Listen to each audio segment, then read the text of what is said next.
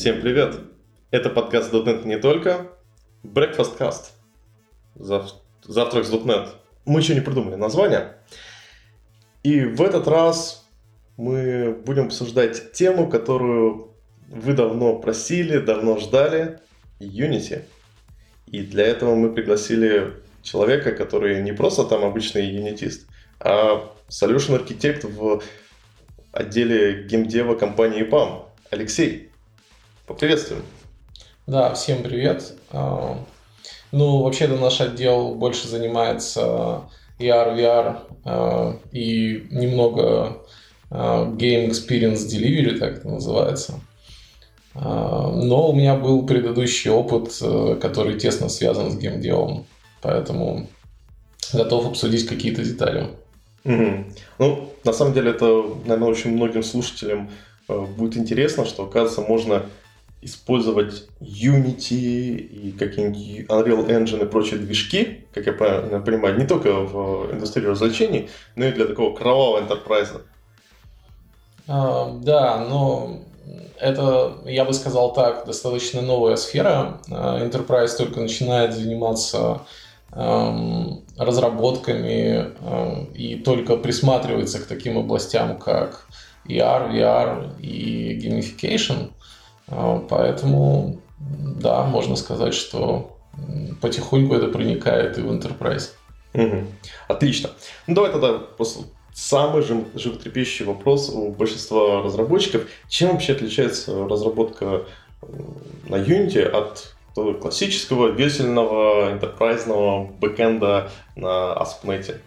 Ой, ну я бы сказал, что прежде всего это разнообразием задач поскольку разработка в каких-то классических enterprise проектах, веб-проектах э, уже эм, весьма проработана с точки зрения каких-то подходов, инструментов и прочего. И эм, чаще всего там можно услышать такие фразы, как там «не стройте свои велосипеды», э, «используйте эм, какие-то community proof», э, библиотеки или решения и так далее. Ну, это справедливо, по большей части, для каких-то технических вещей. Типа, да, не надо делать свой JSON сериалайзер, не надо делать свой, э, я не знаю, адаптер к базе данных.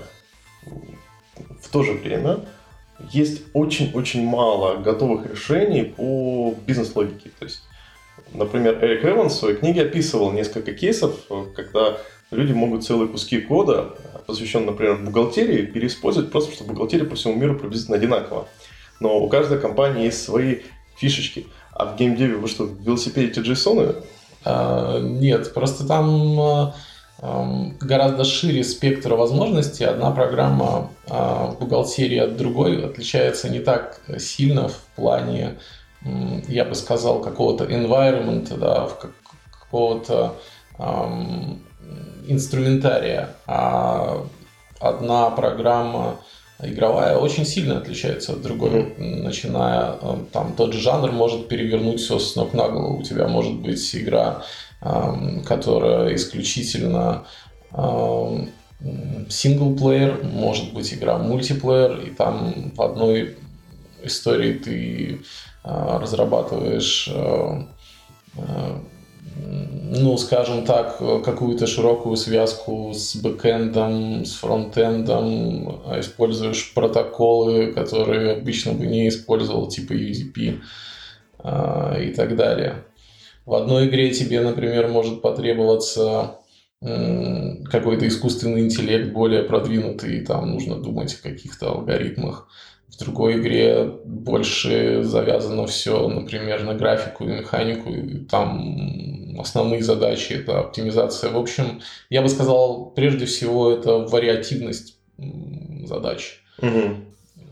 Причем, ну, я достаточно долго работал в обычной enterprise разработке, и могу сказать, что когда я попал в геймдев, это было совсем новое ощущение. То есть постоянно приходилось э, что-то дизайнить, то, что э, нельзя сказать, что есть э, good practices там, в какой-то области.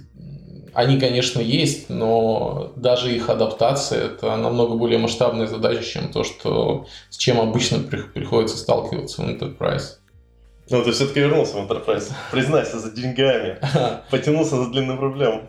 А, ну, можно сказать, отчасти. Можно сказать, отчасти. Ну, вот возвращаясь к вопросу о задачах. В принципе, в обычном бэкэнд, ну, Enterprise разработке все-таки есть сейчас, ну, разные детали. То есть, вспоминаем, вот, опять же, мою, мою практику. То есть, в одних, э, на одних проектах я там занимался транспортной логистикой, на других проектах занимался разработкой системы интерпретации э, верстки и там, внутреннего языка программирования. В-третьих, просто классический кровавый э, enterprise со сложной бизнес в которой... И вот это, на мой взгляд, было самое сложное, потому что тут у тебя именно разные трики, кейсы бизнес-логики, и бизнес-логика в разных э, компаниях разная. С другой стороны, вот мне как разработчику бэкэнда, мне почему просто писать более-менее код? Потому что я более-менее знаю, что нужно сделать. Получить данные, обычно на вход. Дальше у меня понятно, либо я их стар... Э, собираю необходимые данные из, БК... из базы данных и дальше делаю какие-то агрегации или же какие-то небольшие подсчеты и вернуть на UI, либо же запустить джобу, который это делает то же самое синхронно. А что у вас не так? Ну, в смысле, в геймдеве немного не так?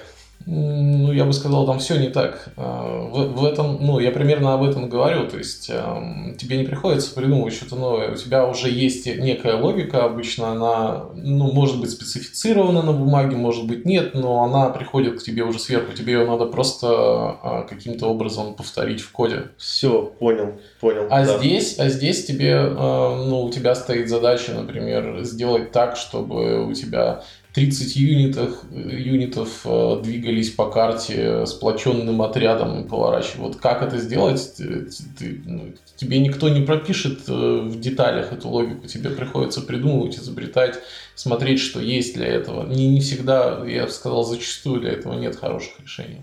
Понятно. То есть вот в то время, как в обычном enterprise, ну, перефразируем, mm-hmm. в то время, как в обычном enterprise нам говорят, четкие требования. Если у нас нечеткие требования, вы, мы просто обязаны их уточнить, э, чтобы было прям равнозначно, э, было четко понятно, что от нас хочет кастомер, какую он бизнес-логику делает, то в геймдеве обычно такие задачи в духе, ну, они должны работать и должно работать зашибись.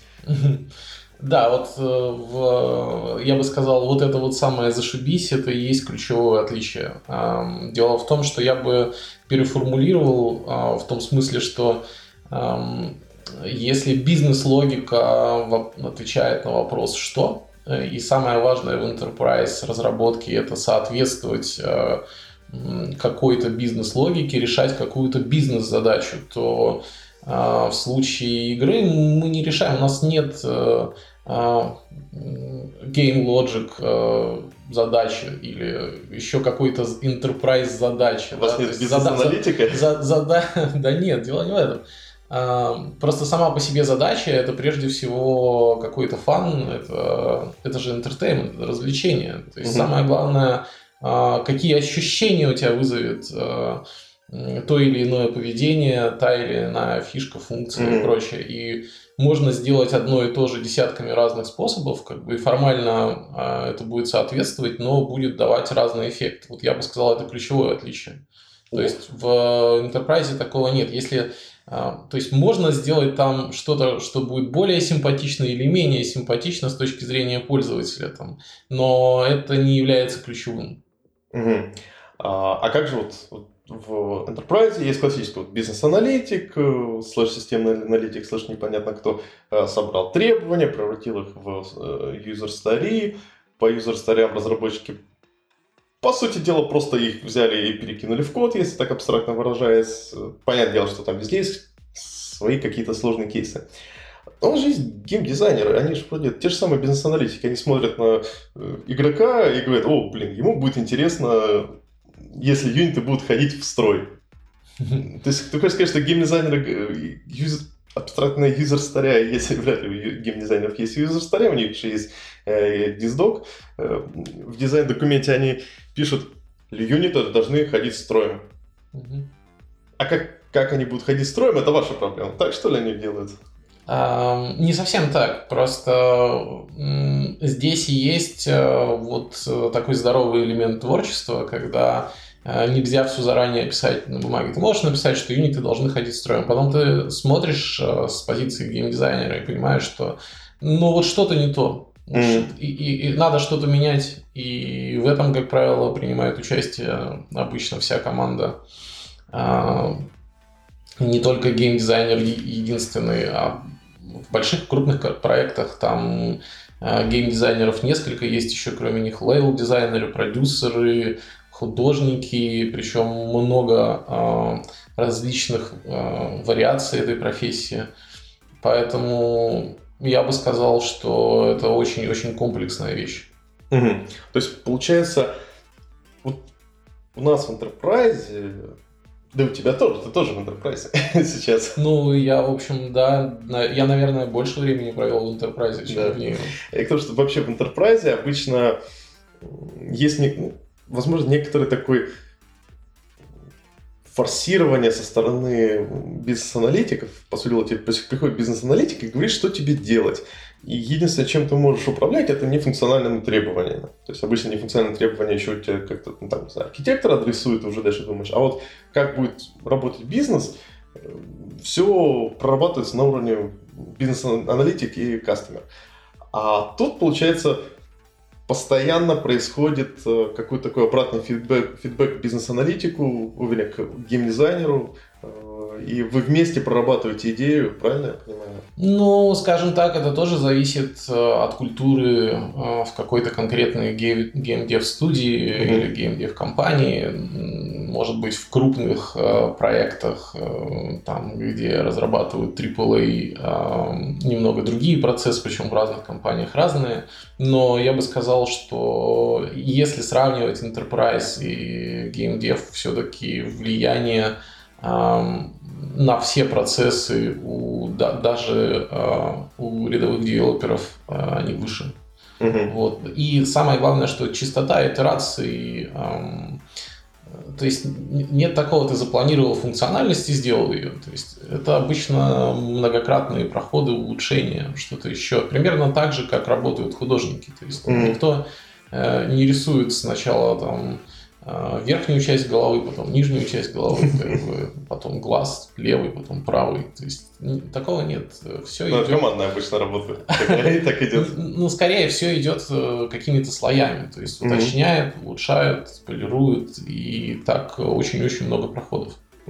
Ну, чтобы совсем закрыть топик про геймдизайнера, э, на DTF, например, часто вы- выкладывают статьи в духе, э, почему та или иная инди-игра, у нее настолько, например, классно реализованы прыжки, или почему в той или иной игре так здорово, интересно сделано перемещение. И там расписывают вот в деталях э, э, именно физики, что когда разработчики не используют там какой-нибудь NVIDIA Physics или... Мгм. NVIDIA, NVIDIA же Physics. Физикс, да, есть. Да, да. Есть Э, движок от NVIDIA. Да, или же э, физику там Unity, а пишет свою физику, чтобы просто вот у человека было вот потрясающее ощущение. Вот это кто сделал? Это как бы девелоперы делали или геймдизайнеры математически рассчитали, там, не знаю, э, направление Ну, опять же, мне, мне тяжело говорить за всех геймдизайнеров, Ну да. они тоже любят работать по-разному, кто-то любит работать с формулами, но по моему опыту большая часть, особенно вот когда мы говорим об ощущениях каких-то, они все-таки работают не на уровне формул, а на уровне того, что у них есть понимание, что поведение хотелось бы другим, вот есть э, уровень ощущения, и они а, работают в связке с программистами и говорят, а давай придумаем что-то, чтобы вот он там двигался медленнее, быстрее, там какими-то вот э, такими общими фразами описывают э, желаемое изменение и потом смотрят на то, как э, девелоперы, э, ну, скажем, э, на, на те изменения, которые девелоперам удалось э, реализовать в очередной версии и продолжают, пока их не устроит конечный результат. Слушай, классно. То есть, грубо говоря, если кто-то из наших слушателей уже от деспотизма бизнес-аналитиков э, умирает, он хочет больше свободы, больше возможностей, геймдев может его спасти. А вот ты говорил про велосипедостроение немного, что да, действительно, в Enterprise велосипедостроение это, это зло.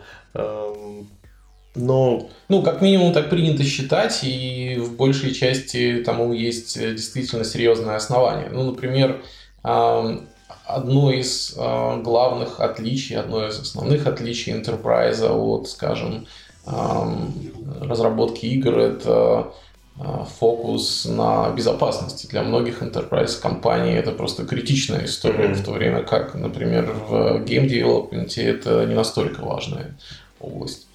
А, поэтому, допустим, какие-то свои решения, которые хоть как-то связаны с безопасностью, это мавитон, потому что, ну, понятно, что у тебя гораздо больше возможных дыр, у тебя не было способа это проверить и, mm-hmm. и прочее, прочее. Кроме этого, как я уже говорил, а, каждая игра в большей степени уникальна. Ну, как мне кажется, то есть э, даже игры в одном жанре, хотя формально они могут быть описаны прям одними и теми же а, словами, но при этом э, то, как они выглядят, нюансами поведения, они отличаются очень сильно, гораздо сильнее, чем это обычно происходит а, в каких-то бизнес-приложениях. А я, кажется, начинаю понимать, что ты имеешь в виду. Вот э, мне в голову приходит классическая проблема механики стрельбы. То есть э, вот механика стрельбы, вот в Unity можно из Asset Store просто забрать э, скриптик, кинуть на плеера, и у тебя уже там тут же подключено F, F, FPS behavior или что-то в этом духе, я забыл. Готовый, бесплатный все, у тебя, ты, твой персонаж передвигается по вас, он может прыгать, стрелять, все хорошо. Но это механика скорее для ознакомления. А настоящая механика стрельбы, опять же, на том же DTF можно почитать очень много интересных статей, как в разных крутых АА-шутерах на, за счет ма- маленького тюнинга э, звука, анимации, опять же, движения, реакции на курок, получается вот такая сочная стрельба. Или же или же стрельба из Fallout 4 э, Fallout 3.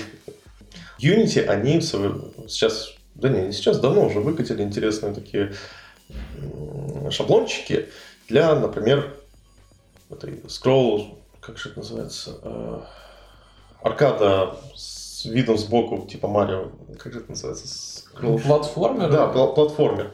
То есть ты можешь даже программировать, программировать не надо, у тебя просто темплейт, ты просто делай уровни.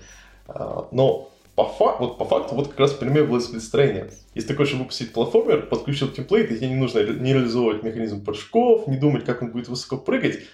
Но ведь в данном случае никто в этот платформер не будет играть. Потому что там не будет вот тех ощущений от прыжков, как, например, в Супер Мидбое ну, я бы сказал так, если мы говорим, то есть э, вопрос, что такое выпустить, да, mm-hmm. если мы говорим просто сделать э, приложение для себя э, в качестве хобби и выложить его куда-то в стор, это можно сделать и так.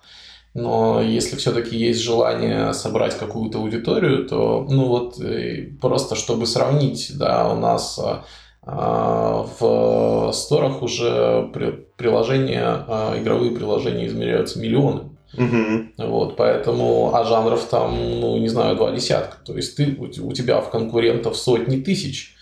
Э, ни на одном enterprise рынке такого нет. То есть у тебя нет 100 тысяч конкурентов э, на рынке там e-commerce системы ну, да, да. или еще чего-нибудь. Э, в этом смысле конечный потребитель, он очень избалован, и тебе нужно отличаться. То есть, чтобы пробиться туда, тебе ну, нужны какие-то фишки, какие-то черты, которые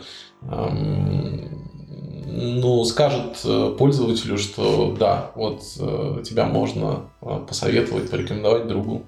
И вот именно программисты, получается, ответственны по большей части за вот эти фишечки, потому что это, получается, иногда какие-то графические особенности, но зачастую это мелочи в виде там, ну, я бы сказал все-таки, что это продукт коллективного творчества. Угу. Ну и, конечно, в большей степени все же э, здесь ответственность лежит на продюсере и на геймдизайнерах. Но, э, скажем так, э, степень э, свободы, степень влияния на конечный продукт по сравнению с enterprise рынком, ну, на мой взгляд, она выше. Угу. Понятно, понятно. А вот давай еще подумаем. В enterprise обычно программисты зависят э, ну, от непосредственно скилла, возможности программиста зависит, ну, реально нефункциональные требования. По большей части maintainability, то есть насколько он хорошо гомонокодится, и потом, насколько хорошо его код человек может поддерживать. Во второй степени это такие вещи, как ну, банальный перформанс. Вот у нас всегда мы в первую очередь думаем о том, чтобы написать красивый код, а потом написали красивый код, смотрим на него и понимаем, а, тебе надо его сделать быстрым. Да-да-да, интересно. Да. И вот часто э, когда говорят про performance, говорят, ребята, у вас же не геймдев. Сделайте вот, чтобы просто код был нормальный, красивый, а пользователь подождет. Ну, будет у него 10 минут э, процесс, готовится запрос, отчет. Ну, пойдет себе кофе нальет, ничего страшного. А вот а, что, геймдев performance прям сильно важен? Um, я бы сказал, да. Я бы сказал настолько, что прям парадигма другая. То есть, если я в enterprise постоянно слышал такую вещь, как преждевременная оптимизация, да, да, да, да, да, да. что-то знакомое, то эм, если таким же способом идти э, в геймдеве, как это принято в Enterprise, то эм, в принципе у тебя придется переписывать, переделывать э, настолько большие э, части проекта, кода, графики и так далее, что это может поставить прям крест на всем проекте. Mm. Вот, поэтому обычно э, в каких-то серьезных проектах, где понятно, что у тебя могут возникнуть с этим проблемы, то есть если у тебя хоть немножко э, есть амбиции в, в смысле того, что изначально, э, скажем так, требования близки к лимиту железа, то э, все строится наоборот. То есть все строится от э, прототипирования и именно на предмет performance benchmark. Mm. То есть такой, такой получается, сначала выкатывается э, демо, например, делаем стратегию реал-тайм, и мы такие, мы хотим реал-тайм стратегию, на, где у нас не зерги против протосов, а супер зерги против супер-супер зергов. Ну, не совсем так. Я как раз сделал реал-тайм стратегию. Я могу сказать, что, ну, вот э, один из примеров. То есть, э, э, в Unity есть довольно неплохая система, которая позволяет делать анимации, называется Меканим. Угу. Ну, так вот, мы, допустим, разрабатывая стратегию, прежде всего решили замерить, а хорошо, мы сейчас можем сделать много анимаций на механиме, а как это будет работать? А, поэтому мы сделали а, там несколько простых анимаций с помощью этого механизма и сделали перформанс замер. И выяснилось, что вот у нас не получается столько юнитов, сколько мы хотели бы на этой системе. Просто вот никак. Wow. А это означает, в свою очередь, что нам придется не использовать механизм, а использовать э, олдскульные анимации, старые, как бы с, с кодом, чуть больше тратить времени, чуть меньше иметь mm-hmm. гибкость. Но, в принципе, задача выполнима, и мы там получаем а, а, прирост производительности в несколько раз. Вот, представь, что бы было, если бы мы уже сделали, скажем, там 30 персонажей, каждый из которых делается там около месяца, да, вот один художник тратит полноценно, чтобы сделать. Обычно в Enterprise ты просто такой, м-м, ну давай еще железо, это же не проблема. Особенно в клаудах. А тут да, тут как-то... Э, ты представляешь, как все поменяется, когда всякие Google Stadia с э, Xbox этими... О, хуливарная тема. Да, но да. я не знаю, я, может быть, э, пойду сейчас против тренда, но я не очень верю в Google Stadia.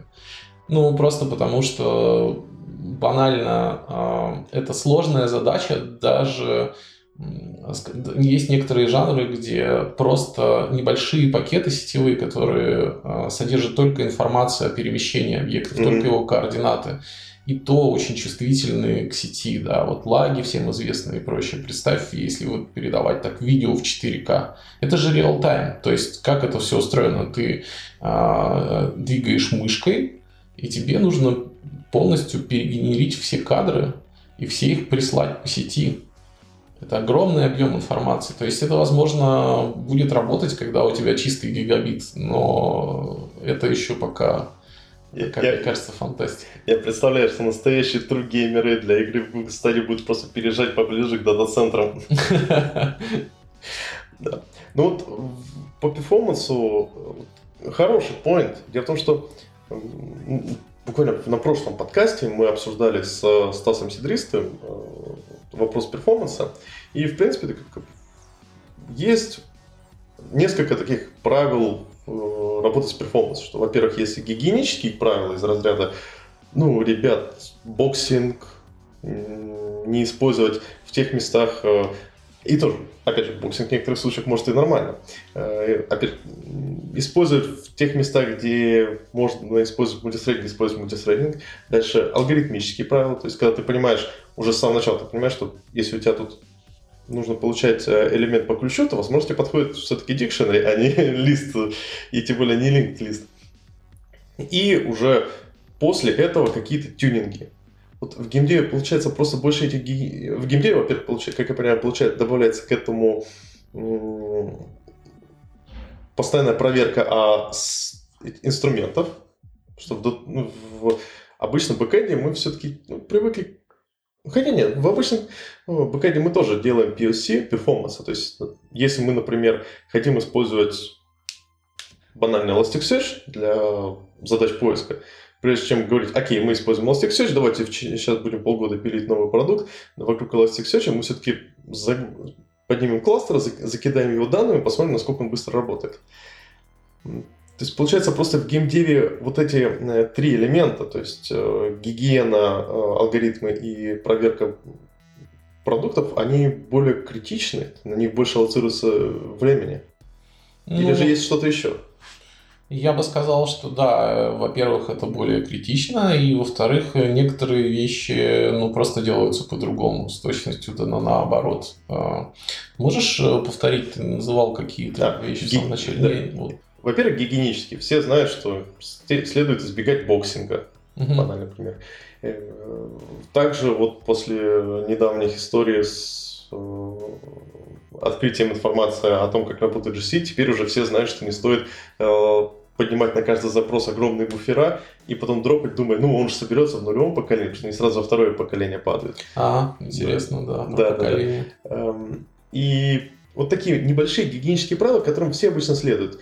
Например, конкатенация строк, чтобы все знают, что э, если вам нужно собрать строку из нескольких кусков, то лучше сразу сделать это стринг-билдером. Это не повлияет на общий performance, э, точнее, общая читабельность кода, Зато у тебя сразу будет из коробки нормальный performance. Это гигиенические факторы. Да, вспомнил я, что ты имел в виду. Как бы некоторые вещи с точностью да наоборот.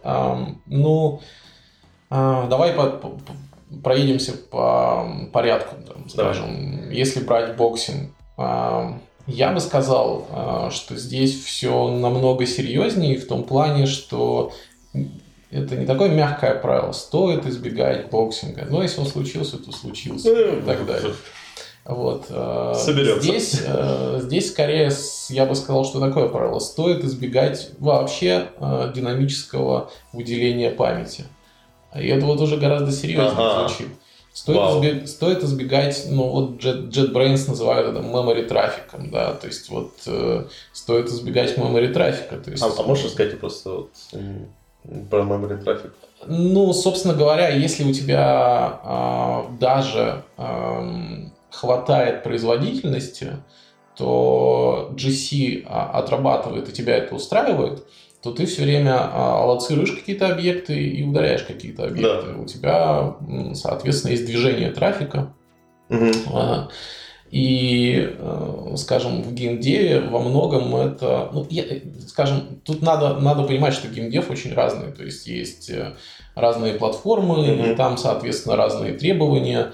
А, и то, что хорошо для одной платформы, может быть совсем плохо для другой платформы. Ну вот если говорить э, вот как хороший паттерн поведения, ты назвал, допустим, делать мультитрейдинг да, вот э, выносить э, в какие-то задачи там в параллельные треды, да. то я тебе так скажу, у меня был опыт, э, например, с мобильными телефонами, который заключался в следующем.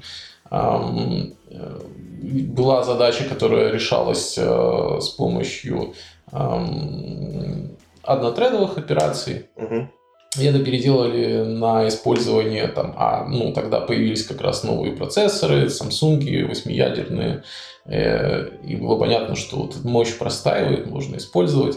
И вот мы ее использовали, и произошла интересная вещь. Как бы. На практике это привело к чему? То есть э, ты, конечно, получаешь результат быстрее, но э, девайс начинает использовать все 8 ядер, а, и за, перегревается. За две минуты, буквально за две минуты разогревается, и дальше срабатывает у него защита, и он тушит у тебя а, все ядра и, и начинает работать вообще на самом медленном. В итоге вместо увеличения производительности ты получаешь ухудшение производительности. Восхитительно.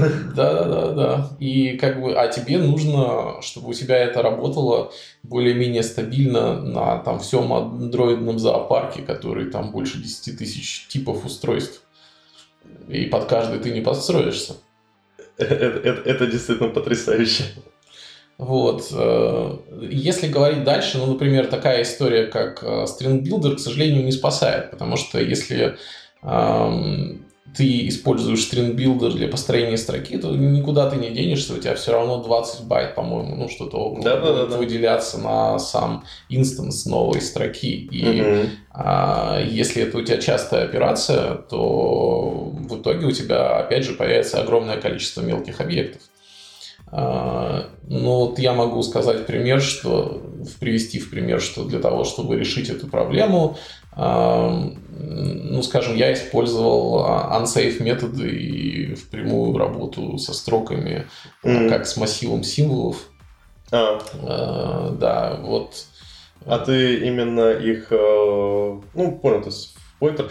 Просто тут хороший момент. Представим, у нас какая-нибудь стратегия, где куча-куча юнитов идет э, орбитальный удар, и на 7 юнитов им нужно, чтобы появилось такое окошко, сколько они урона получили. Представим, что мы это довольно быстро рассчитаем, но нам же нужно вот эту строку, типа, получено столько-то урона, отобразить пользователю. Угу. Ну, я бы сказал, что ну, более наглядный пример бы тебе привел из практики. Вот у тебя есть, скажем, какой-нибудь счетчик, какая-нибудь гонка, и тебе ага. нужно отображать, э, скажем, секунды, миллисекунды. Ага. Ага. Да-да-да, там, там по, по, после минуты там 3, 3 нуля или больше угу. некоторые делают, э, в зависимости там, от жанра. И тебе хотелось бы, чтобы оно было более или менее похоже на правду. И самый простой способ, ты просто берешь, как бы начинаешь отсчитывать и крутишь их э, в соответствии там, с, с, с твоей частотой, как можешь. А, но чтобы сделать это, если ты будешь делать это строкой, то ты буквально за какие-то считанные секунды, минуты, естественно, у тебя а, начнет отрабатывать garbage коллектор, и все будет плохо. Ну вот для решения такой задачи, например, подойдет. А, да, и важный момент, что ты здесь работаешь через уже готовую UI-систему, у которой есть уже своя собственная строка, которую надо будет переприсваивать. Вот, вот, вот это как раз самый интересный ну, вопрос. Вот и, собственно, я и использовал для этого unsafe методы, чтобы менять ее непосредственно. То есть, То есть э, на UI, ну вот представим, что у нас этот, э, э, опять же, так как у нас .NET подкаст, mm-hmm. давай в контексте Unity. Okay. Представим, что я, мета, э, я такой junior Unity developer, у меня такая задача, что бы я сделал? Я потом в методе update поставил бы этот каунтер, забирал бы, собирал строку и передавал бы в UI-элемент, текстовый UI-элемент, в property текст. Получается, в самой property текст он переприсваивает эту, эту строку. А, и, скажем так, для того, чтобы это сработало, а, ты предлагаешь хорошее решение, вот прям получать указатель на, указатель на строку в этом самом UI-элементе и напрямую в этот э, блок памяти писать. Ну, тебе не нужно ее получать, ты просто присваиваешь первый раз. Строка же та же, инстанс ага. тоже, и у тебя, пожалуйста, есть другая ссылка а, него. И, понял, и, понял. И ты идешь в OneSafe, как бы, и, соответственно, меняешь э, контент уже непосредственно той строки. Ну, там плюс еще есть некая как, дополнительная Unity специфика, mm-hmm. что тебе нужно сообщить э, твоему UI-элементу, чтобы он, соответственно, перестроил, да, перерисовал изображение, ну и так далее. Вот давай тоже немного про технические части. Вот мы уже углубились. Эм, я помню, я, как обычный .NET разработчик, с Unity, естественно, ковырялся для своего удовольствия, я сейчас ковыряюсь. И еще во времена, там, не знаю, пять лет назад угу. с ним было очень неприятно, потому что не было поддержки последнего C-Sharp. Ты такой заходишь, у тебя уже там осинка wait, вот ты так смотришь, такой, а, вон выходят там новые фичи языка, особенно когда шестой C-Sharp вышел, такой, о, тут такие потрясающие вещи, а в Unity э, C-Sharp версии 2, второй, насколько я помню, был. Э, то есть там даже не C-Sharp версии 3, в которой добавились э, такие вкусности, как, по-моему, в третьей появился, уже не помню детали. Да а нет, нет, конечно же, он э, был больше там, э, скажем так, э, .NET 2.0 поддерживался, uh-huh. но, насколько я понимаю, C-Sharp больше версий был. То есть, ну, во всяком случае, я точно помню историю с появлением вот этой, как это, вот этой фичи слэш-бага про захват итератора в Форыче. А, да, да. Вот, когда они сменили поведение, то есть э, Эрик Клипер писал о том, что они, он задолбался всем отвечать, что это фича, и решили они, раз как бы большинство разработчиков все равно воспринимают, что оно должно работать так, особенно начинающих. То есть они изменили поведение языка. Это, по-моему, было в пятой версии. 4 в да, C-Sharp 5. Да, и эта штука точно была в Unity ну, раньше. То есть это, по-моему, в 4, 4.0, что ли, уже была. Угу. Ну вот, э, в, начиная, по-моему, 2018 версии, Unity начали уже добавили прям поддержку последнего. Да, вот, а, ну, а после пятого, вот это действительно не, не было там самых новых фичей, как бы, mm-hmm. вот э, C-Sharp 6.0 и прочие э, вот эти э, лямбды, инишалайзеры, много чего. Да-да-да, вот все эти классные штуки. Async Wake тоже появился не так давно. И вот получается, сейчас Сейчас уже работает, начиная с 19 версии, насколько я знаю, оно даже э, рассматривается как не, пере, не превью, а как обязательное э, для использования. Э, ну, там по-прежнему у тебя есть возможность э, выбирать, как, э, какую именно версию ты используешь, какой сабсет э, .NET, э, но я не, не вижу причин, почему нет. Угу.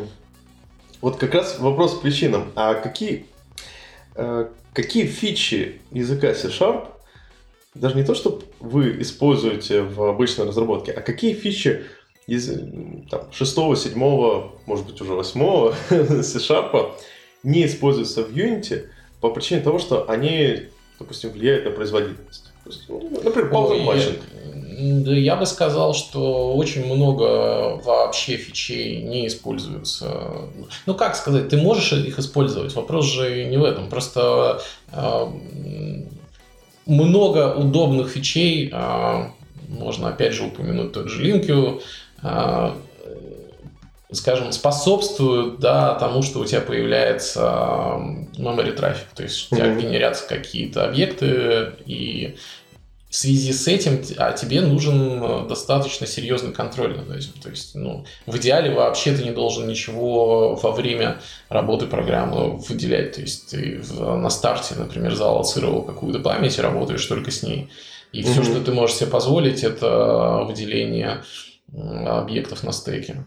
Вот сейчас как раз очень модная тема после выхода книжки Конрада Кокос про garbage collector и после множества докладов про э, managed поинтеры в C-Sharp, про э, редон, особенно после 7.2, я уже забыл, по-моему, 7.2 появились редон рефы, и уже путаю все эти вещи. Но главный момент, после появления редон рефов, ин-оператора и реф-ретенов, многие начали обсуждать вопрос allocation free кода, когда вот мы пишем код, который в процессе работы вообще ничего не аллоцирует, мы аллоцируем, у нас все данные мы кладем в какие-то буфера, э, используем преимущественно структуры, GC у нас вообще никогда не включается, мы время от времени мануально можем его включать, чтобы дропнуть некоторые буфера, или же вообще даже буфера не дропаем, а сами э, следим за тем, чтобы в нуж... ну, их подчищать.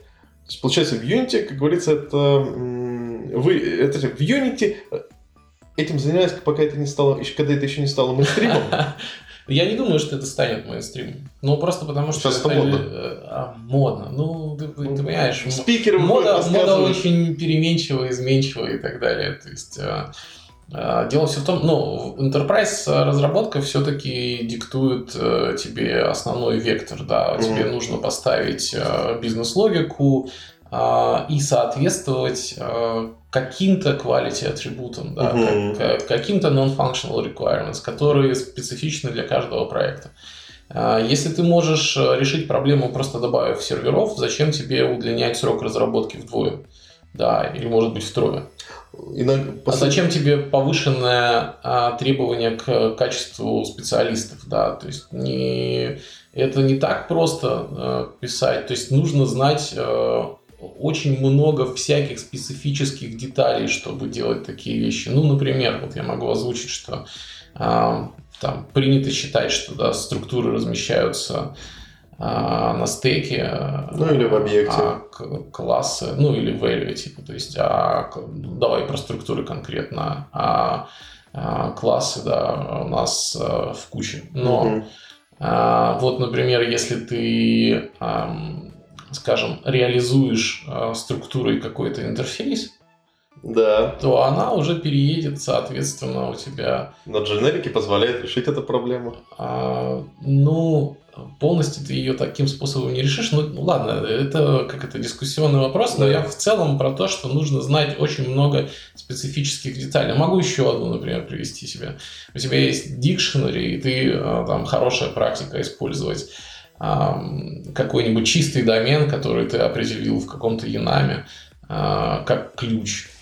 Mm, вот, ну, есть, когда, ты, когда ты делаешь это в э, про, про, просто получаешь э, значение по ключу, у тебя э, используются методы get-hash-код э, от объекта, и он делает скрытый боксинг. А вот это, кстати, неожиданно. А, да, и в итоге у тебя, соответственно, для того, чтобы написать это так, чтобы это работало быстро, тебе нужно написать, соответственно, а, под дикшенери, да, свои методы получения а, и так далее. То есть каждый раз, когда ты это пишешь, ты должен а, добавлять как бы mm-hmm. дополнительные усилия. Мало того, что ты должен все это знать, как бы и, тестировать постоянно, но еще и тратить время на в общем-то, на вещь, которая не обязательно для, для твоего продукта, для твоей логики. То есть, по факту, в геймдев разработке, когда ты пишешь свой геймдев, просто так взять и, ну, я же нормальный разработчик, обмазаться синтаксическими анализаторами, как мы делаем, обмазываешься синтаксическими анализаторами, э, функциональными тестами, и время от времени запускаем, проверяем, что оно на глаз работает. Тут еще ты в зубы профайлер берешь вот в самом начале разработки. Да, да. Прикольно. Слушай, вот мы... Более того, я тебе скажу, как бы все гораздо серьезнее. Ну, то есть да, это, да. это зависит, понимаешь, если ты делаешь какую-нибудь э, не знаю, простенькую 2D-игрушку, которая спрайтовая, там, да, с какой-то минимальной логикой, может быть, это все тебе не понадобится. Uh-huh. Но если у тебя какой-то более амбициозный проект, то, а, скорее всего, речь идет вообще то есть, э, скажем, сам подход к проектированию будет несколько иным. То есть ты начнешь с того, что скажешь, о, я должен работать с частотой 60 Гц. Ого. Или там я должен, или я должен работать на VR с частотой 90 Гц. Это значит, что у меня определен бюджет на кадр в виде там 16 или 11 миллисекунд. Mm-hmm. И, соответственно, дальше ты рассчитываешь, вот 7 миллисекунд там я отдам на графику, там столько-то миллисекунд там я отдам там э, на такую-то логику и так далее. Столько-то миллисекунд у меня займут эффекты. То есть, и э, у меня, например, в одном из проектов была история, что на любой код как бы, у меня не больше миллисекунды. Mm. И вот э, ты уже, в, э, скажем, вообще проектируешь по-другому. То есть у тебя некоторые вещи просто э, ты вынужден, например, там циклы разбивать как бы на какие-то итерации. И, и вместо того, чтобы просто пробежать по коллекции, ты делаешь а, как, какую-нибудь там, а, не знаю, асинхронные вызовы для того, чтобы а, какой-то load balancer, чтобы там каждом кадре бегать там по какой-то части ее, да, и как-то потом с этим работать. Слушай, прикольно. А, ну, тогда у меня тут же возникает такой интересный вопрос. Насколько я знаю, всякий геймдев начинается с прототипа. И, ну, побольше, наверное. И прототип, по-хорошему, это хочется написать как можно быстрее, чтобы его сделать, показать, сказать, ребята, вот, вот так, сфокусировавшись на непосредственно игровой логике, на ощущениях игрока. Вот на этапе прототипирования мы думаем о перформансе, то есть мы даже на, на этапе прототипирования думаем о перформансе, или же мы можем такие, ну, нам нужно сделать прототип для компа, но запускать мы это будем на каком-нибудь там... Э, зачем? Мы, мы делаем игру для телефонов, например, э, для айфона, но запускать э, на этапе прототипирования мы будем на каком-нибудь мощном э, iMac с включенной эмуляцией, чтобы это работало хотя бы быстро. А, ну смотри, что считать прототипом? То есть, если ты, а, например, задумал какой-нибудь проект с какой-то уникальной механикой, да, с чем-то таким, чего еще не существует, то, возможно, какое-то простое прототипирование тебе поможет mm-hmm. понять, насколько там твоя задумка хороша или плоха. Но обычно к этому моменту не делают полноценно большую часть работ, которая и вызывает перформанс проблемы. Ну, например, ты не делаешь графику для прототипов, то есть ты не можешь сказать, какие у тебя там будут ограничения, какие у тебя будут использоваться шейдеры, угу. какие у тебя будут использоваться материалы, какое у тебя будет освещение и так далее, и так далее. То есть все вот эти вещи, которые тебе нужно а, очень аккуратно рассчитывать, как бы подбирать контентный pipeline, который тебе подойдет и так далее, и так далее, это все уже не задача прототипирования. Если ты будешь все это использовать для прототипа, но ты либо очень большая студия, которая может себе позволить выкинуть там много-много денег на создание прототипа и сказать, о, не, не срослось, да-да-да, типа того. Вот. Либо ты все-таки пойдешь а, другим путем. Ну и есть, э, а, скажем так, э, какое-то естественное да, ограничение у этой истории, потому что большинство игр все-таки не предоставляют прям принципиально ничего нового. То есть mm-hmm. обычно ты можешь и так сходу найти что-то похожее э, и сказать, что это будет вот это, но плюс с такими фишками. И, ну, да. и, и во многом вот, вот эти вот отличия, да, которые э, делают тебя уникальным, они появляются все-таки на более поздней стадии, и они сильно зависят от, от качества контента, который у тебя уже есть. У тебя не будет. Ну, вообще вот этот вопрос очень дискуссионный. Можно mm-hmm. ли тестировать геймплей на кубиках? То есть мы его в свое время поднимали, то есть вот э, представь себе РТС, но там у тебя бегают кубики.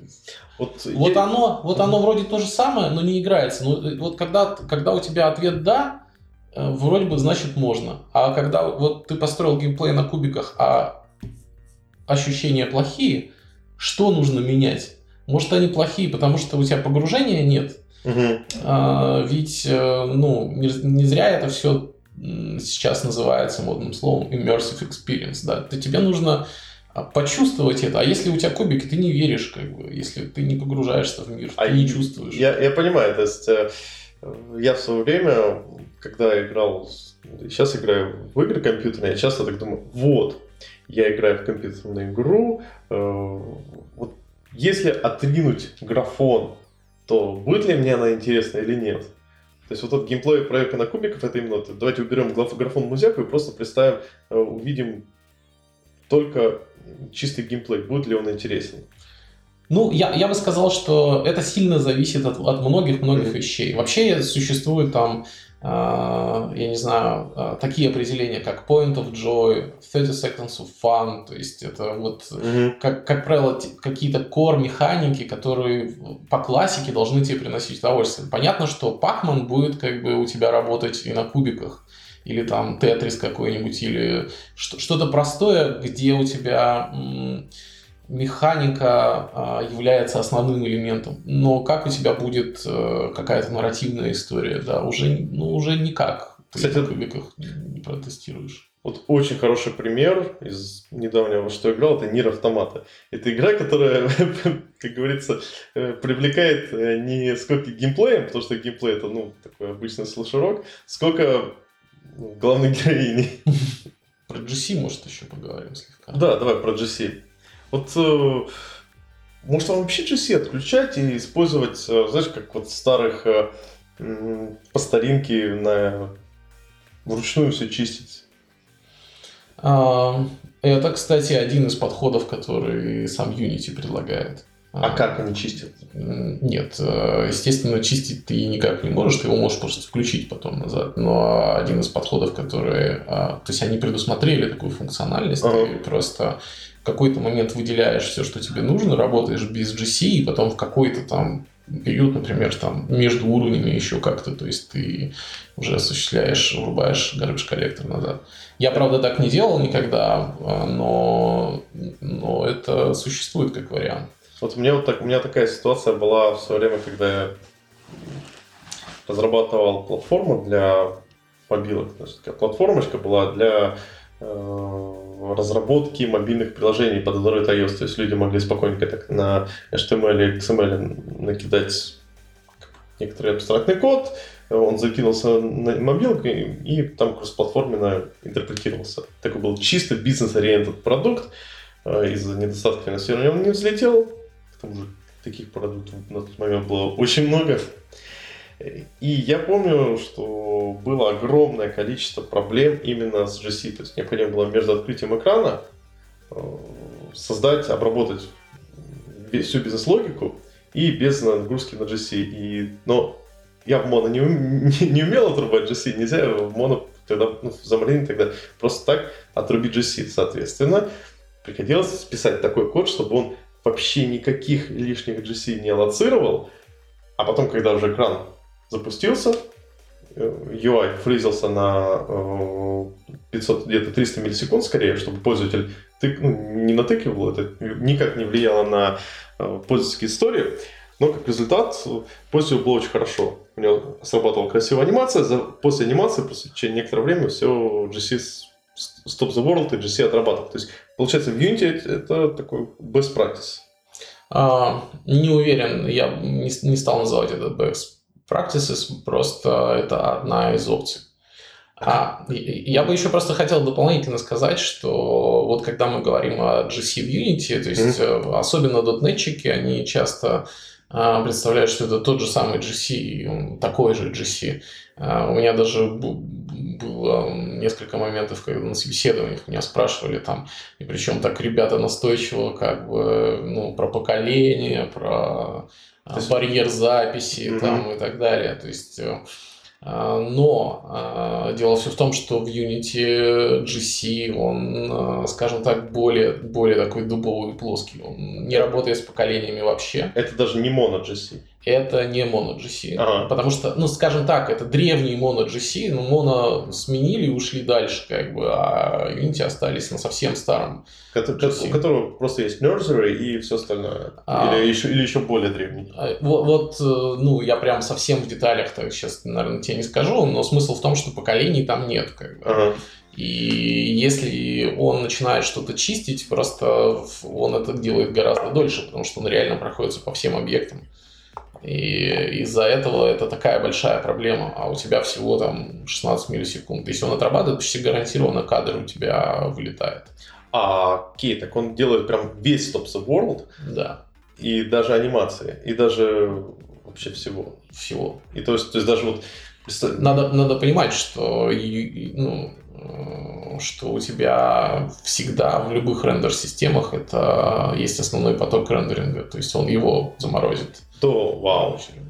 То есть э, нельзя просто сказать, что, ну окей, вот пока GC отрабатывает, у меня не будет вызываться ни апдейт, ни фикс апдейт, ни лейт апдейт, у меня просто как бы... Да, да. То есть оно просто стопорится. Класс. Да. То есть, поэтому...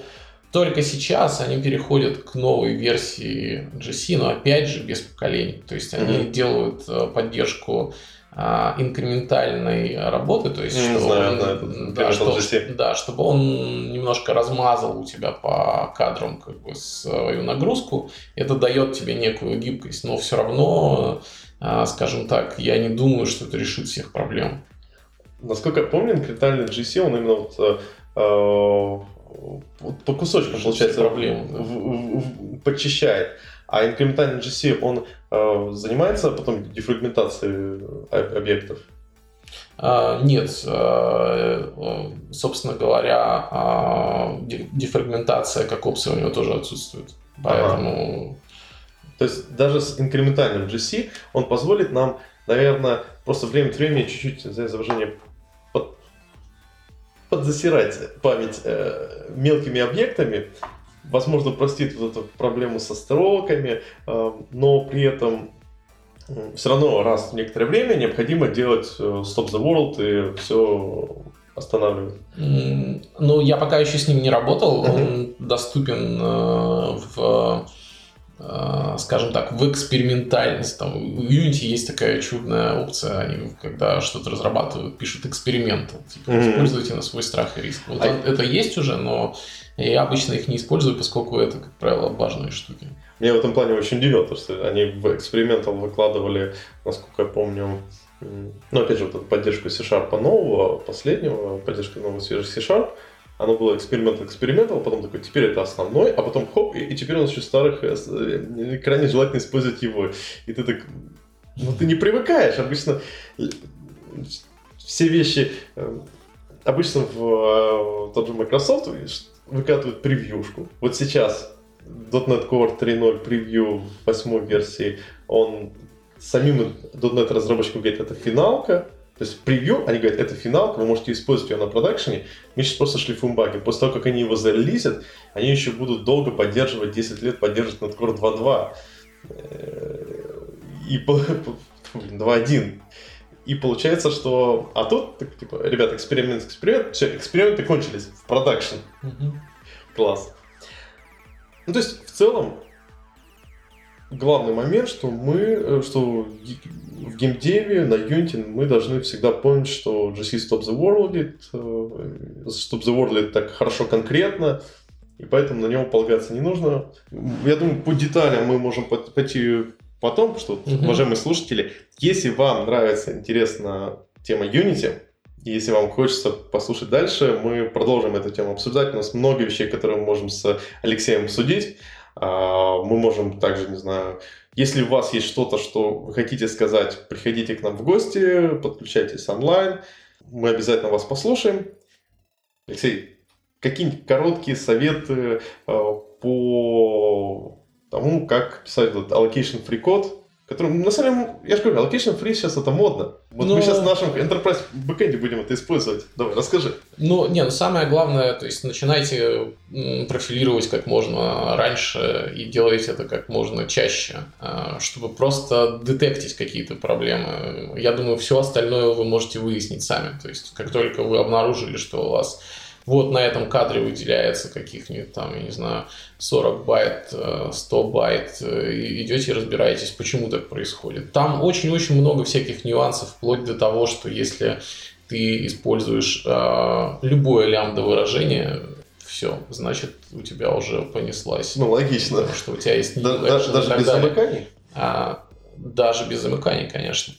И как бы есть способы это обойти. Можно, например, создать экшен и где-то Мгм. наверху присвоить ему эту лямбду и потом его использовать э, вот таким способом. А, то есть, а, если, например, э, сделать специально такой action pool, э, оберточку, класс, э, который э, принимает лямбду, сохраняет себе ее в какой-нибудь э, weak reference, и, соответственно, дальше возвращает этот экшен. И, соответственно, этот weak reference э, Ну, лямбда хороши же, то есть ты, ты, ты, ты теряешь, ну, ты можешь сделать обычный метод. Вопрос же в том, что лямбды хороши, когда ты их э, применяешь прям in place, Да.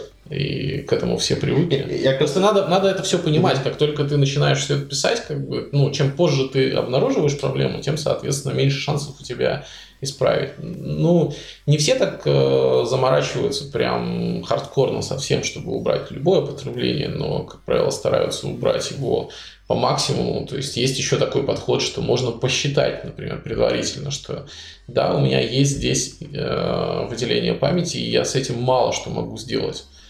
А, либо, вернее, ну, от, это, от меня потребует э, очень много усилий. Но я могу посчитать, что у меня таких вызовов э, там, э, за всю игровую сессию будет там несколько сотен. Да. Это в общей сложности мне будет стоить, там, я не знаю, столько-то мегабайт памяти. И я могу просто пойти на это и выделить ее из общего бюджета, то есть и рассчитывать, что у меня, соответственно, как бы просто не наступит момент, когда э, потребуется памяти больше. Угу. А по поводу памяти. Сейчас средний по больнице нормальный телефончик. Но опять же, на компе не паримся. Что там? 16, пусть все купят нормальный 16 гигабайт оперативной памяти. А вот э, на телефонах андроидных, ну, обычно 3 гига. Угу. В нормальном телефоне более-менее. Точнее, в крутых, конечно, уже по 6 гигов, но обычно 3 гигабайта.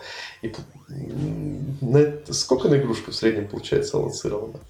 Но 3 гигабайта это неизбыточная мечта, мне кажется, для сегодняшнего разработчика. Ну, вот да, там, там еще ядро, операционная система Android. Да, дело даже... Не, ну это, это все понятно, да. Там понятно, что ты его будешь делить еще с другими, но вопрос даже не в этом, а в том, что а, ты смотришь только на современный рынок, а, там, на те девайсы, которые, может быть, тебе подходят, но если ты посмотришь в принципе, как бы какая сегментация, то есть на Android рынке у тебя практически нет модели, которая занимала бы там больше 2%.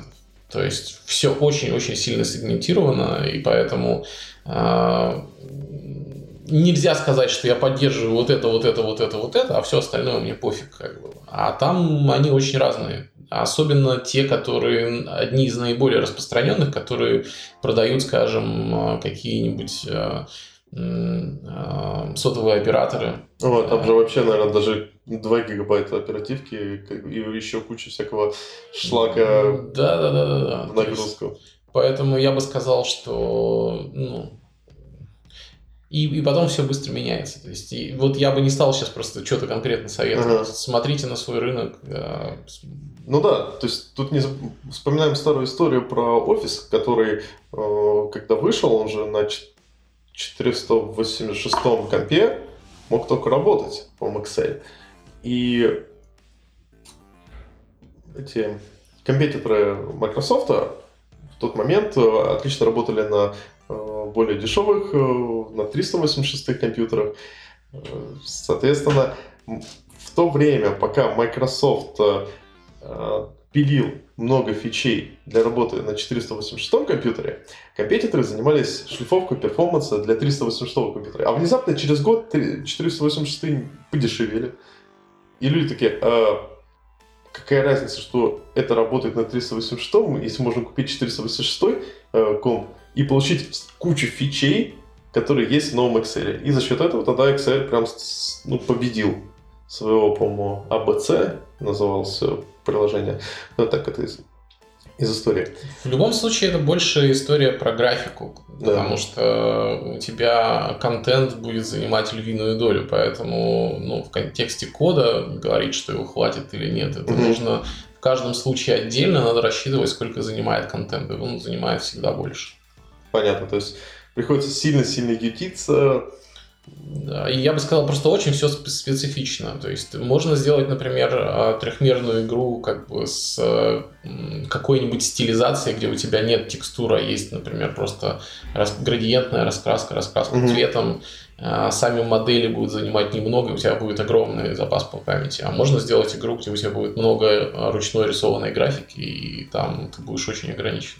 То есть, когда народ рассказывает о таких мобильных играх, в которых они используют там сложный машин ленинг, бла-бла-бла, то подразумевается, что, скорее всего, они либо эти модели уже перерассчитали и просто превратили в готовые алгоритмы, готовые темплейты на конкретном телефоне, не занимая много места, либо у них просто отстойная графика.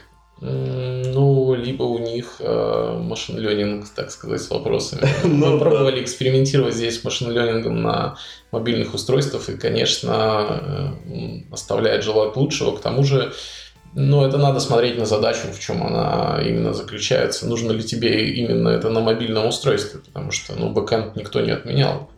Справедливо. Слушай, давай, вот у меня угу. пункт называется «Мифы».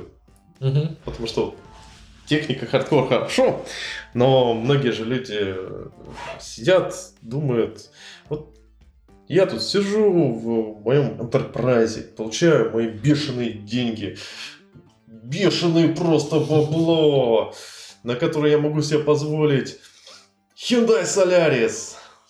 Ну вот, а вот в геймдеве геймдевщикам не могут себе даже Solaris Hyundai позволить, у них там вообще низкие зарплаты, а главное, что они еще вот, вот я пришел, отработал 8 часов, пошел домой к э, жене, к ребенку, наслаждаясь жизнью. А геймдевщики, они 12, по 12 часов в сутки работают, у них постоянно crunch, crunch driven development, э, за копейки, за идею.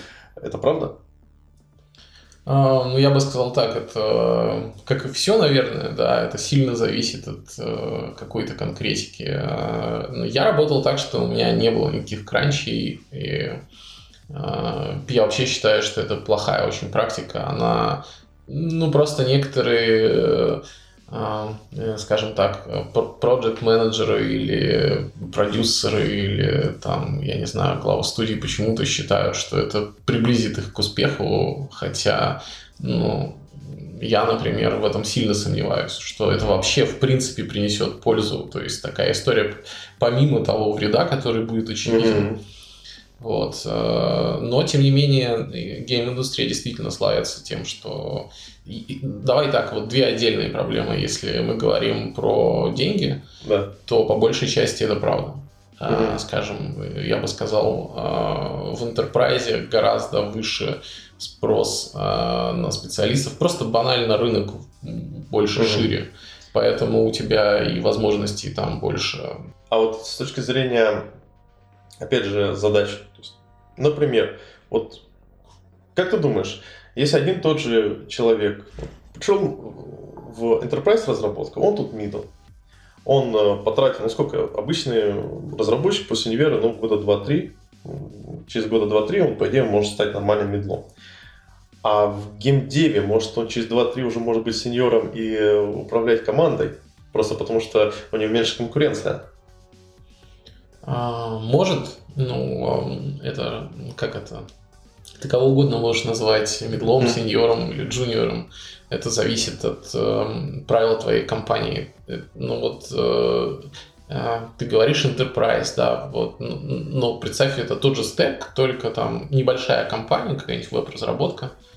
Согласен, и да. Все да. то же самое, пожалуйста. И вот у тебя там а, я не знаю, senior-специалист 23 года. Как бы. Да, то, да, да. он приходит к тебе на собеседование, и ты понимаешь, что, ну, может быть, не совсем он senior, то есть, а, у не совсем уже, специалист. а у него уже другое мнение. Ну, да, так, так что это, я не думаю, что это связано ага. с индустрией.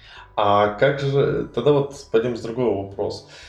Возможно, в геймдеве проще организовать свое дело. То есть, э, вот, допустим, я представляю, я вот я, допустим, хочу организовать свой, свое дело в контексте enterprise разработки. Я вообще не представляю, как я это буду делать. Мне нужно клиентов каких-то найти, мне нужно найти э, кучу, собрать себе кучу дорогущих специалистов, которые хотят кучу денег. И какой-то огромный объем инвестиций. Может, в том же геймдеве проще взять войти этот, в этот рынок э, как, как бизнесмен, как э, предприниматель, и, ну да, прогореть зато опыт. Или о, взлетел. А... Мат ожидания считаем по вероятностям. Я бы сказал, прогореть у тебя действительно шансов э, больше. Да. Быстро войти э, это легко. Mm-hmm. И действительно войти легче, и прогореть легче. А, э, прежде всего, я бы обратил внимание на такой аспект. Английские инвестиции для каких-то стартапов в скажем так, вне э, геймдела найти гораздо проще. То есть инвесторы, mm-hmm. которые занимаются различными нишами, рынками, сервисами, их много, но в геймдев никто не хочет инвестировать. Вот как раз по тому ключевому э, различию, о котором я все время говорю, что э, в случае э, с геймдевом это очень рисково, поскольку у тебя именно от качества исполнения много что зависит. Угу. А первичное для стартапов в любой другой бизнес-области, или, скажем так, в бизнес-области, это именно наличие спроса, наличие потребителей, наличие кастомеров.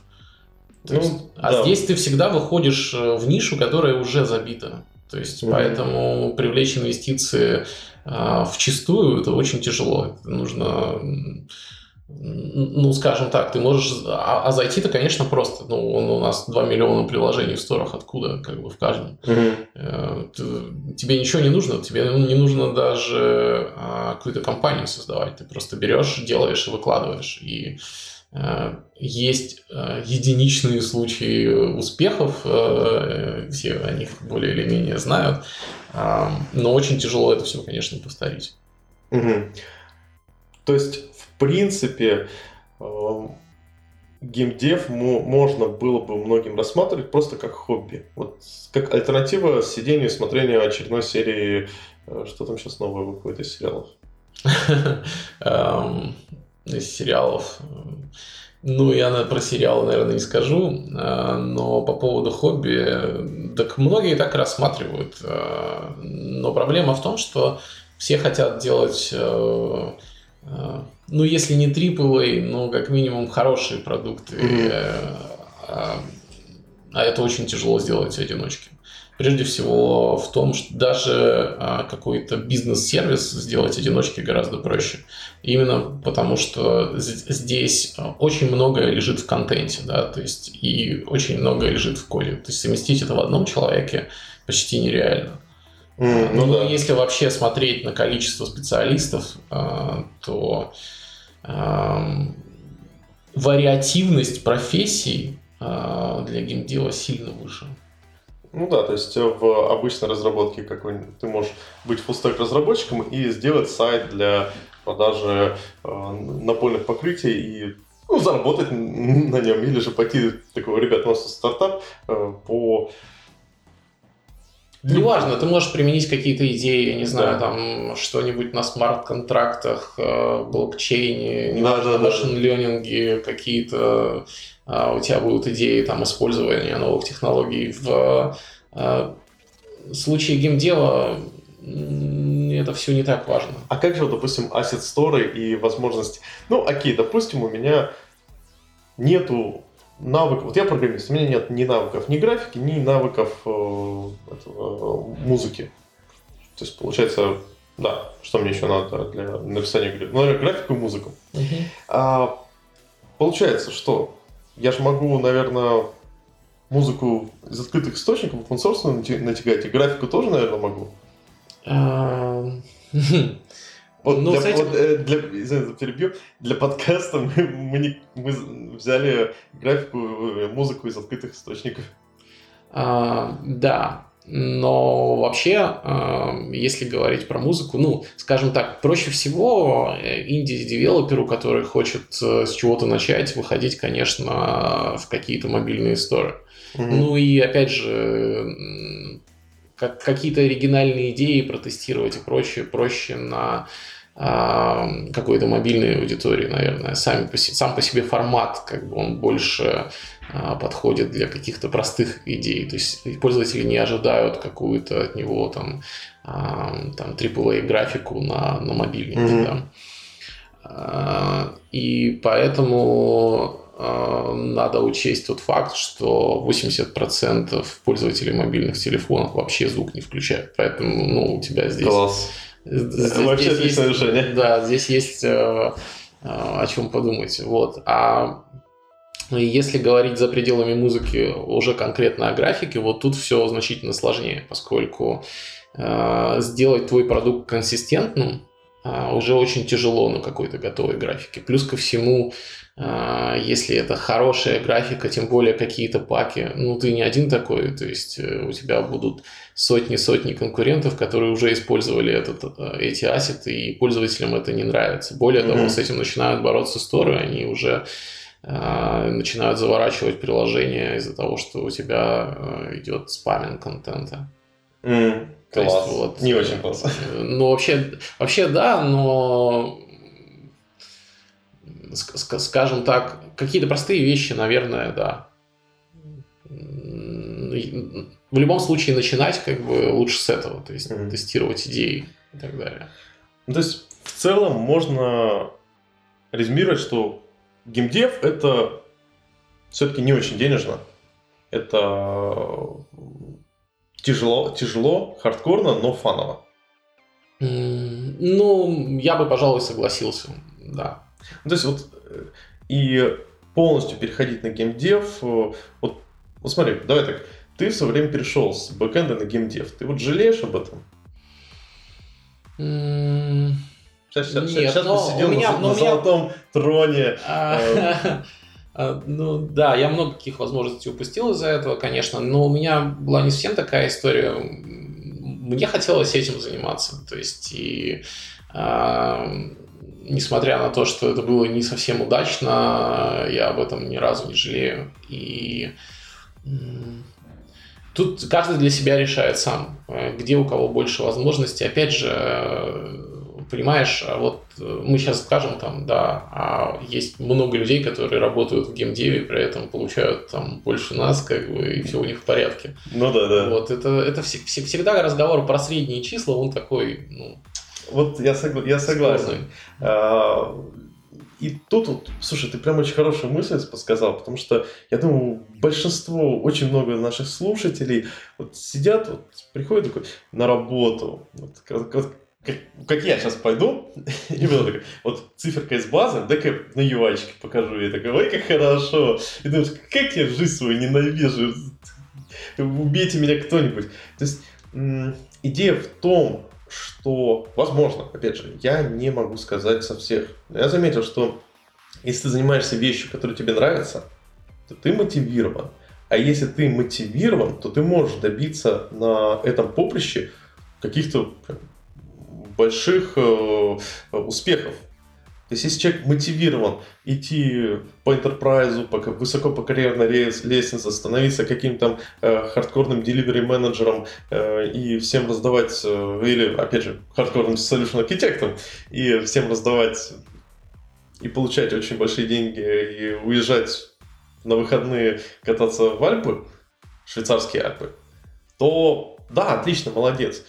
Но многие из нас, э, опять же, я говорю не только за себя, я говорю за людей, с которыми я общаюсь, э, и в какой-то момент достает это все, причем безумно сильно. Человек уже начинает тошнить от мысли о том, что от мысли о всех этих, так, смотрите, нам нужно посчитать KPI, э, по этой схеме убейте меня кто-нибудь. И, и, возможно, для такого человека переход в геймдев при, в конце концов приведет к более высоким зарплатным ожиданиям, потому что просто за счет его мотивированности, за счет его э, скиллов квалификации, вот там бы он Зарплатным возможностям, наверное, да, да, да. сказать. Ожидание да, это у него. За, да, за зарплатных возможностей. То есть там бы в обычном enterprise он бы на уровне младшего сеньора бы э, застопился, потому что дальше просто он бы он просто уже бы не вышел на более высокий уровень, где нужно умение работать с кастомером, где нужно вести какие-то такие серьезные понимания доменной области, а в геймдеве он бы уже пошел бы на уровень так, какой-нибудь там старший ключевой разработчик слэш-продюсер. А, ну смотри, тут э, вот есть действительно серьезное отличие. В чем, в, в чем я бы сказал, есть а, объективное зерно если мы сравниваем какие-нибудь enterprise компании или dev компании, я бы сказал, а, в размере, а, в количестве сотрудников. То есть понятно, что если у тебя компания размером в 20 человек, ну ты представляешь, какая у тебя карьерная лестница. Вот ты стал лид-девелопером, да. и куда дальше?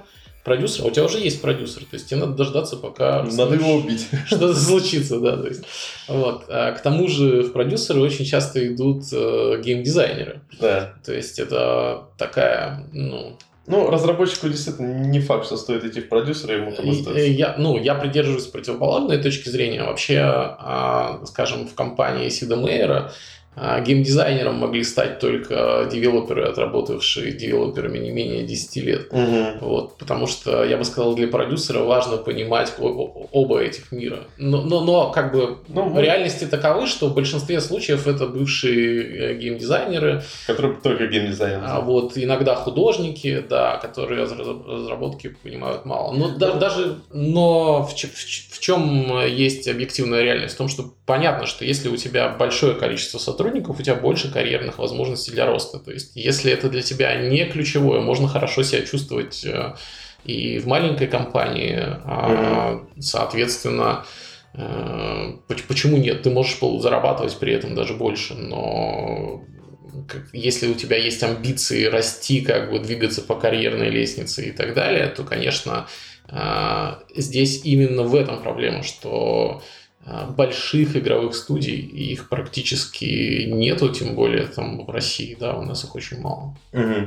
А если говорить о все-таки горизонтальном, то есть, окей, ну, допустим, у меня нет амбиций пойти в продюсер, но я хочу быть вот таким супер-девелопером, который, э, вот именно в геймдеве, который настолько круто все знает, настолько круто все умеет, что все, все его хотят и готовы его закидывать деньгами. Вот это вообще реально, потому что в обычной разработке, ну, таких Э, rockstar ов, даже не rockstar ов, просто хороших, крутых сеньоров довольно много, и они действительно получают приличные деньги. Э. Ну, как правило, в геймдеве а, те, у кого есть серьезный, действительно серьезный experience, а, и кто в этом а, развивается, у них есть хорошие предложения, конечно, потому что все, как ни крути, как бы, скажем, экспертов высокого уровня, их на любых рынках меньше, mm-hmm. чем спрос на них. Поэтому... Да. Но, но тут вопрос... Э, как стать экспертом. Да, как стать экспертом. Ну и давай, у меня последний топик. Э, мы хотели, конечно, обсудить, как стать обычному .NET backend разработчику геймдева, но это, я думаю, слушай, потом еще обсудим. Mm-hmm. Там у нас будет там skill матрица, э, success story и прочее. Скорее, такой просто вопрос. А вот представь себе, вот обычный разработчик, бэкэндер, хороший бэкэндер, нужны ли впоследствии его скиллы в геймдеве? И будет ли его в, в таком случае эти скиллы конкурентным преимуществом, когда он приходит и говорит, ребята, я не просто вот геймдевер, как все остальные, но я еще backend умею, причем умею этот backend в cloud е, развернуть он спокойненько на Docker е, все, это будет работать, backend у вас будет супер быстро, э, и с э, минимальными какими-то trade-off ами. Ну, понимаешь, это, конечно, можно, но он, вот, грубо говоря, есть позиции в компаниях, где ты будешь заниматься ровно тем же, чем ты занимался. Я, я имею это, видимо, да, да. Вот если ты говоришь о том, что э, я backend разработчик, а хочу, например, э, программировать э, игровую логику, то есть уже да делать непосредственно какие-то например, сингл продукты, не, то, что-то не связанное с моим предыдущим опытом. Я бы сказал, ну, если мы не говорим про геймдев в целом, а говорим скорее про там именно Unity разработку, ну, понятно, что а, у ребят есть много преимуществ перед теми, кто, например, рос в маленьких компаниях, а, потому что, как правило, ну, senior .NET специалисты из бэкэнда, они а, хорошо знают, не знаю, теорию, ну или так, как минимум у них есть представление там о каких-то паттернах, они они знают лучше культу культуру разработки, в частности, знания процессов разработки, mm. подходов к этому. В какой-то отчасти а, у них развито лучше, потому что те, кто рос исключительно в маленьких... А, опять же, тут не важно, в общем-то, а, бэкэнд, не бэкэнд, скорее важно, какой у тебя в принципе опыт. Угу. То есть, если ты побывал в больших компаниях, как правило, может быть, там у тебя не прям супер процессы, они Мгм. ближе Но будут ты к понимаешь. но они, они, они скорее будут ближе к серединке, да, к мейнстриму какому-то Да. и прочему. Но точно ты будешь знать, например, то есть э, как минимум там разницу между камбаном, скрамом, там, э, waterfall'ом и прочими вещами. И Unify процессом. А, да. Возможно, то есть э, я не уверен, что это прям так нужно, как бы, особенно в геймдеве, но тем не менее у тебя будут хоть, хоть- какие-то представления, потому что а, у многих из э, тех, кто начинает, например, в инди-студиях, где вообще нет никакой культуры с самого начала, а, люди ее так и не получают. М. И вот в этом есть разница. Возможно, это причина, почему так популярны кранчи. А, Возможно.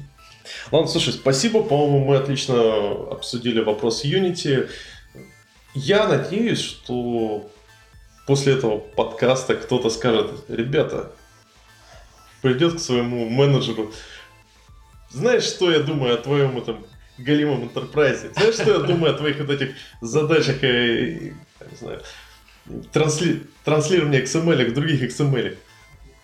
Что-то матерное? плюнет ему в лицо и уйдет в геймдев. И у нас из-за этого у нас интерпрайзчиков будет шире рынок, потому что все, кто шел в геймдев, открыли для нас хорошие вкусные позиции. И, и- и я бы сказал, ну да, главное потом, чтобы у него не, не случилось чего-нибудь э, из того, что мы здесь ругали, как бы, и он потом бы не проклинал нас как бы, за, за кранчи и прочие, прочие э, недостатки. Э, Моя позиция такая, пусть э, цветут 100 цветов, как бы и там, и там э, можно расти и развиваться, а пускай каждый выбирает по душе. Вот как-то так. Золотые слова. Спасибо, было здорово. Спасибо всем, кто нас слушал. От себя хочу вас попросить, уважаемые слушатели, напишите, интересен ли вам такой формат завтрака, а еще интересен ли вам Unity. Как говорится, если эта запись соберет 10 лайков, ну, достаточное количество лайков ВКонтакте или где-нибудь еще, и если вы просто покажете, что вам интересен топик Unity, э, мы будем достаточно регулярно выпускать выпуски, когда я говорить научусь, выпускать, выпускать релизы, э, записи подкастов, посвященные чисто Unity, обсуждению каких-то деталей, специфику. Причем, в отличие от э, подкаста Галенкина, как же он называется? Я не помню, как сам Вот. подкаст называется. Да, есть отличный подкаст Галенко, как делают игры. Вот. Э, Мы, естественно, будем фокусироваться непосредственно на хардкорной разработке, а не на э, особенности геймдева, продюсирования и прочего. Напишите, пожалуйста, ваш фидбэк. Если вам это интересно, мы будем это в дополнение к подкастам выпускать. Всем спасибо, всем пока. Спасибо, пока.